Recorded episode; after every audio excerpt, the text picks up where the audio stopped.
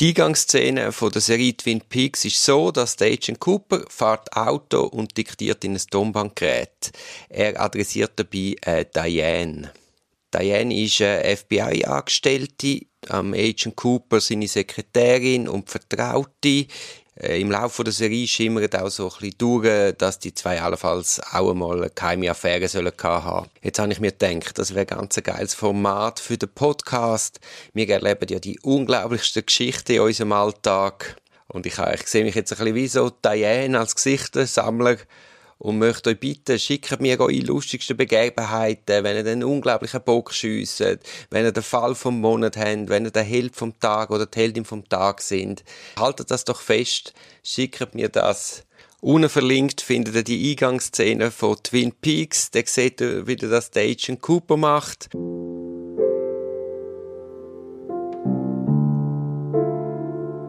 Was man vielleicht doch äh, bei der ganzen Diskussion, die wir jetzt geführt haben, noch wichtig ist, nachdem wir jetzt ähm, ein paar Beispiele genannt haben, wie Polizisten gerade in einer ersten Bestandesaufnahme, Aufnahme von einer Anzeige nicht ganz adäquat reagieren, dass man, glaube ich, doch der, insbesondere der beiden Polizeikorps auf Platz Zürich, also Stadtpolizei Zürich, Kantonspolizei Zürich, ein Kränzchen winden kann.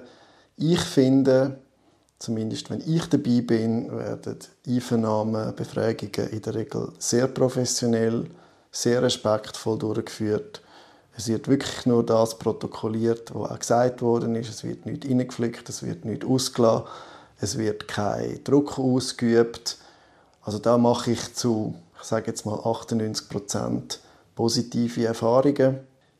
Die Storys, die eher einem ein bisschen zum äh, Stirnrunzeln bewegen, sind die, wo man dann von Klienten hört, wo ohne einem, vielleicht bei einer ersten polizeilichen Einvernahme sind, dort hört man dann eher, dass man irgendwie ein Polizist sagt, ja, jetzt müssen sie aber das und das zugeben oder der und der Code rausgeben, sonst droht ihnen weiss ich was, dass das Druck ausgeübt wird, dass auch Sachen gesagt werden, die nicht ganz stimmen. Die Geschichte hört man schon auch, die findet aber eigentlich nie dann statt, wenn Anwälte dabei sind. Das ist sicher schon mal ein Grund dafür, einen Anwalt mitzunehmen, eine polizeiliche Befragung, ohne dass man jetzt da möchte Werbung machen für unseren Berufsstand.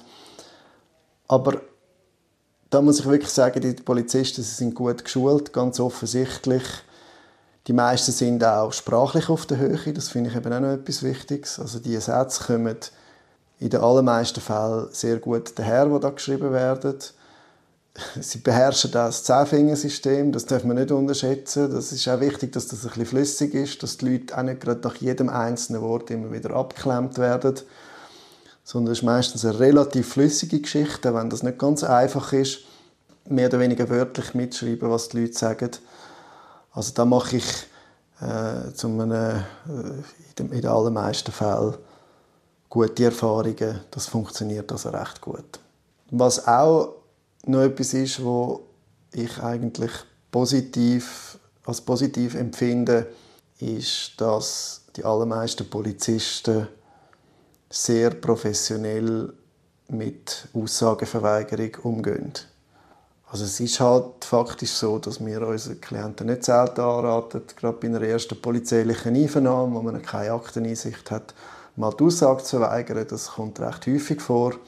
Und das habe ich jetzt noch selten erlebt, dass ein Polizist irgendwie beleidigt gewesen wäre oder meine Klientschaft äh, versucht hätte, sogar zu Aussagen zu überreden. Klar, sie wissen dann natürlich, wenn ich dabei bin, nützt das nicht viel. Das machen sie dann eben vielleicht eher, wenn, wenn jemand sich äh, ohne äh, bei einem Anwalt zu sein entscheidet, nichts zu sagen.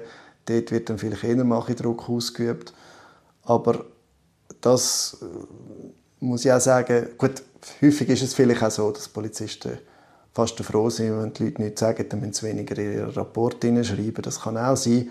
Vielleicht ist das einfach äh, auch einer der Gründe. Aber das denke mir auch noch wichtig, weil die Aussageverweigerung ist eines der ganz wichtigen Rechte, die unsere Verfassung, unsere Strafprozessordnung vorsieht. Und es kann einfach nicht angehen, dass sich die Leute rechtfertigen müssen, dass sie ein verfassungsmäßiges Recht ausüben und das müssen sie eigentlich auch fast nie, zumindest nicht bei der Polizei. Die Staatsanwälte haben damals fast eher noch ein Problem, wenn man die Aussage verweigert. Aber das ist jetzt vielleicht auch ein bisschen eine subjektive Wahrnehmung von meiner Seite. Und äh, ich kann das natürlich nicht äh, empirisch belegen. Also es, es liegt mir natürlich fern, äh, die Polizeiarbeit als Ganzes da irgendwie zu bewerten. Äh, da bin ich sicher nicht befugt dazu und nicht kompetent. Ich kann aber sicher glaube mittlerweile relativ gut beurteilen, wie das läuft, die Einvernahme.